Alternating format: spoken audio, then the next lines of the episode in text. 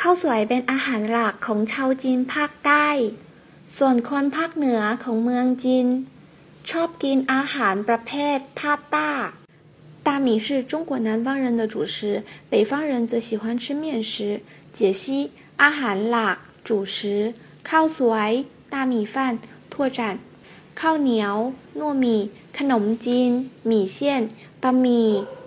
面条